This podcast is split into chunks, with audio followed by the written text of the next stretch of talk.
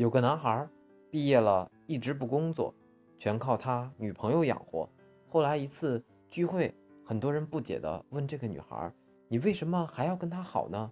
女孩说：“他虽然白天吃软饭，但是晚上拼的可是硬功夫。”于是众人恍然大悟。女孩接着反问大家：“你们知道我每月都会来一次的东西是什么吗？”